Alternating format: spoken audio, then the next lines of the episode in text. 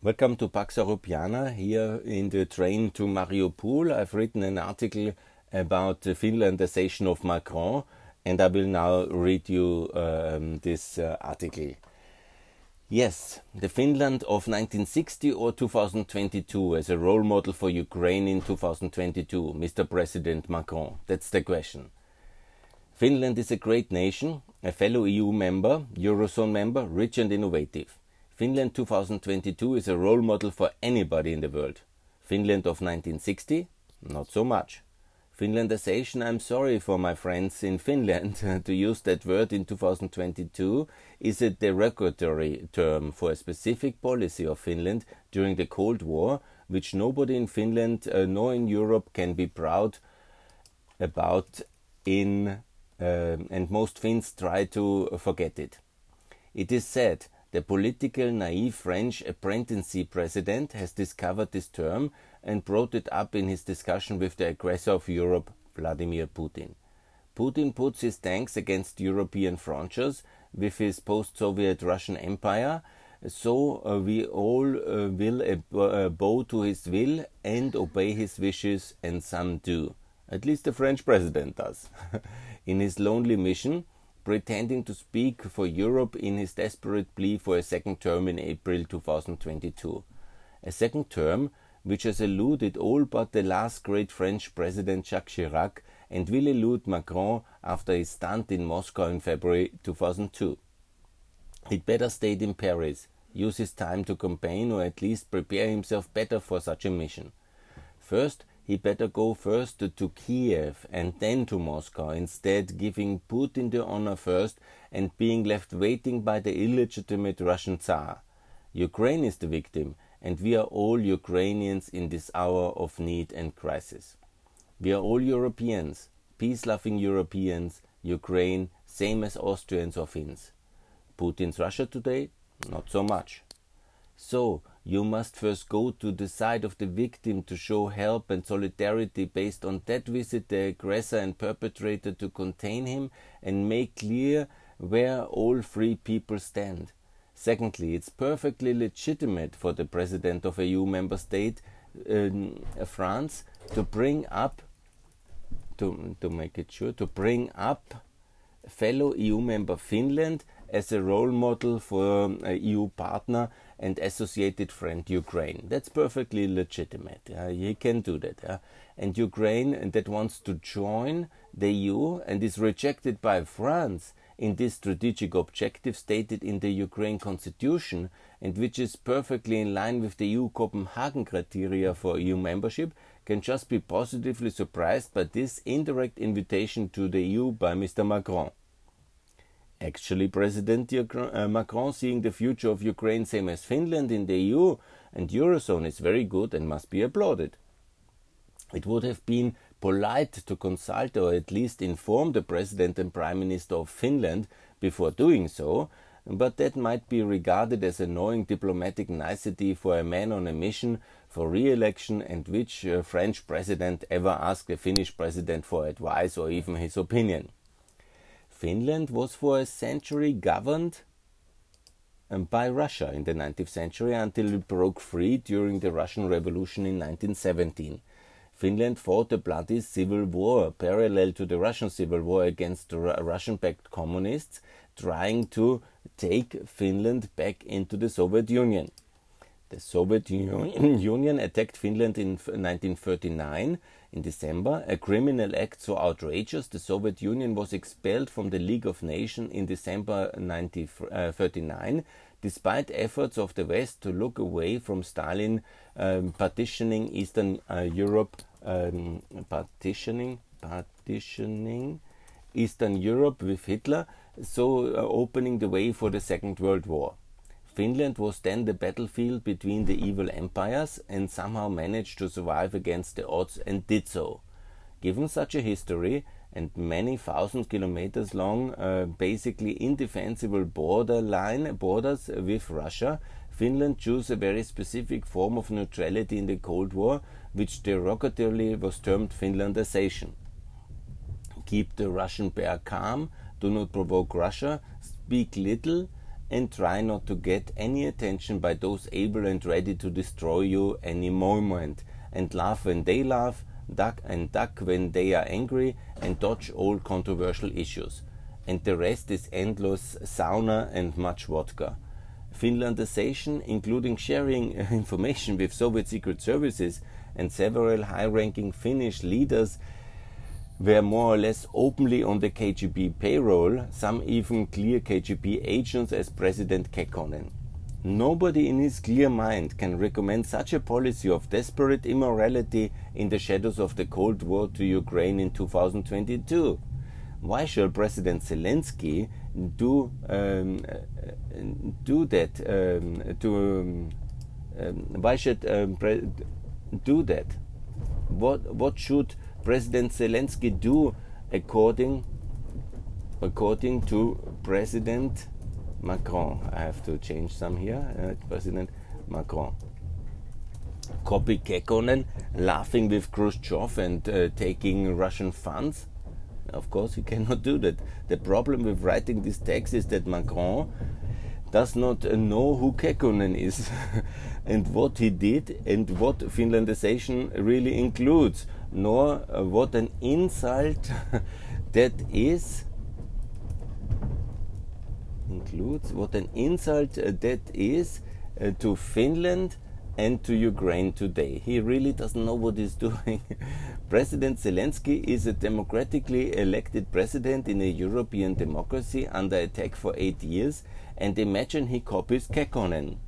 he will not stay president for long, for sure. Sure, I know Macron means in reality simply neutrality and not reasonable complicity in the shadows of the Cold War.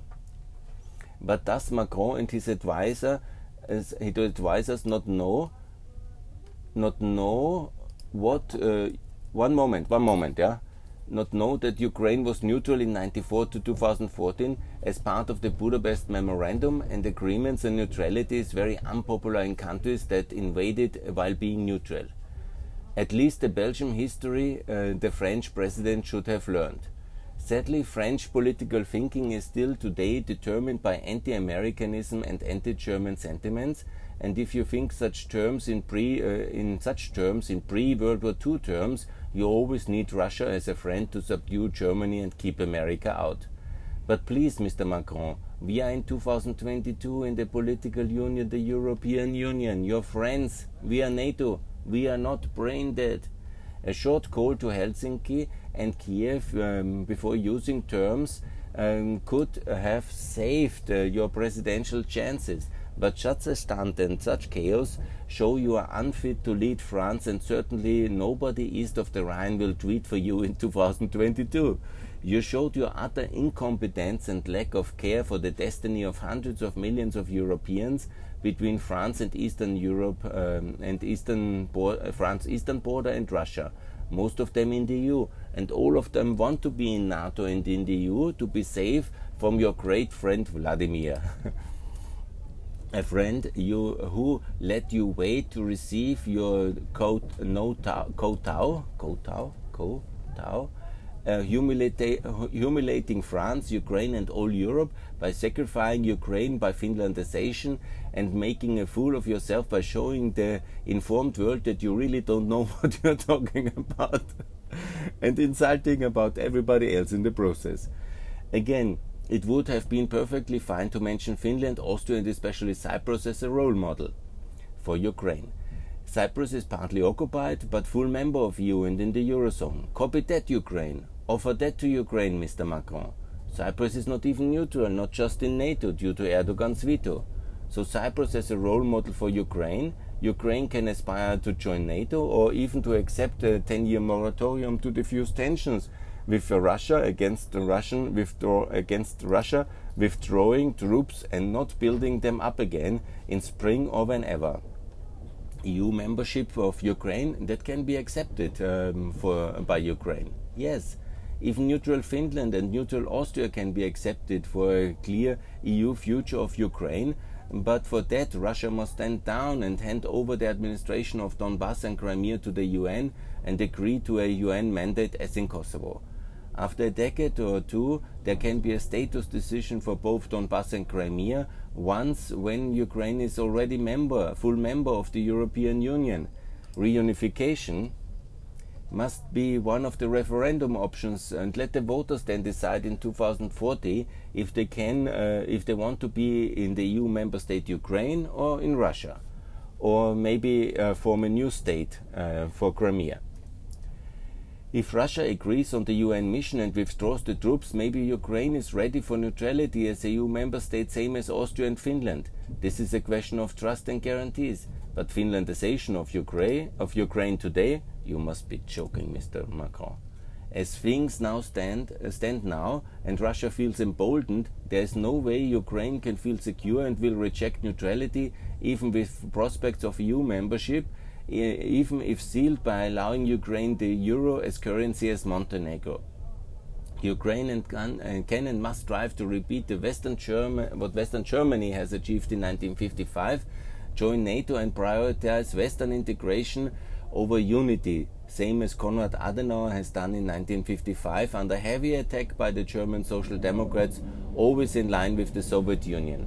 Austria accepted neutrality for unity and Germany rejected it. And by the way, they, where is the offer from Putin to give Crimea and Donbass back for unity and neutrality? This was the Austrian deal. Unity in exchange for neutrality and withdrawal of Soviet troops from eastern Austria. Where is the same offer from Putin? How can you seriously accept um, um, anybody in Ukraine to accept neutrality without the return of occupied Donbass and Crimea, at least under UN supervision and mandate? This is simply impossible. So, be the Adenauer of Ukraine, Mr. Zelensky. I call for that since 2019 on Twitter, but nobody in Ukraine understands me. I mean to copy the choices and role model of West integration of the German Chancellor who had similar choices uh, to make as President Zelensky today. Unity, neutrality on the one side, NATO and EU on the other side, and how uh, to prioritize joining the West fully over the temptation of Soviet imposed neutrality for unity. It is a a bit easier for Zelensky as unity is anyhow not on offer, so please focus on NATO membership for the stable border, for this stable border with the new GDRs, these occupied territories, and the new Soviet empire of Putin are required. And Macron, stop opposing Ukraine in NATO and EU, and USA, please tackle France to accept Ukraine in the EU. Ultimately, the Americans were getting Western Germany in NATO to win the Cold War and include the Western German manpower and industrial and fiscal resources added to the defense um, of resources resources added to the defense of Western Europe against the Soviet Union. Uh, so President Biden repeat the same with Ukraine. And the French were bitterly opposed to Western Germany joining NATO and EU and had to accept it only under heavy American pressure, and the same today. France never wanted new allies in NATO and EU, and only Jacques Chirac was the only pro NATO and pro EU president of France in the Fifth Republic.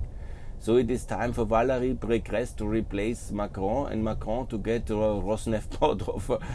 He well deserved it. And once Gerhard Schröder is in retirement, there is ample space for Macron soon in, re in retirement and uh, hopefully retirement and unemployed? I hope so.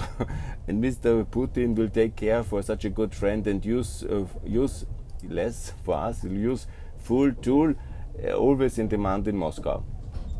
And all serious European leaders, please get Ukraine in EU. And if there will be war, accelerated NATO accession of Ukraine and defend Ukraine by funding Ukraine fully and unlimited supplying Ukraine with all um, our limitless industrial capacities and make clear to Russia that further escalation against Ukraine will lead to a complete interdiction of trade with Russia.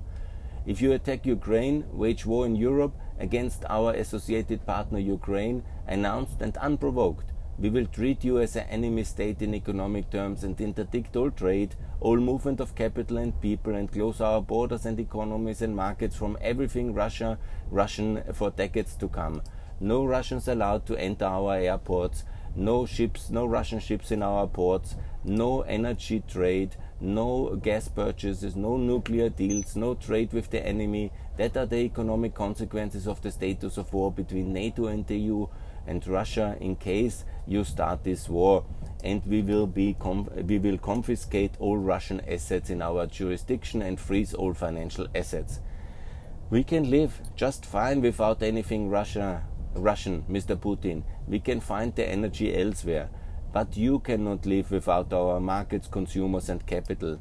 And all that uh, will be closed in case of war for you. And that is what Macron should have told uh, to Putin and not surrender Ukraine to Russia. Ukraine is not yours to surrender to anybody, Mr. Macron, and Ukraine will never surrender to Russia. Ukraine is a European market democracy with the right to join the free world organized by EU and NATO in Europe. And so, Mr. Macron, that's your task. Get your Ukraine in EU and NATO or get out and let Valérie Pécresse, the heiress of Jacques Chirac, do the real job. Thanks a lot. That is my recording for now, my open letter to Macron. I hope I will publish it very soon. Thanks a lot for listening. More to come from Pax Europiana, from soon in Mariupol. Bye.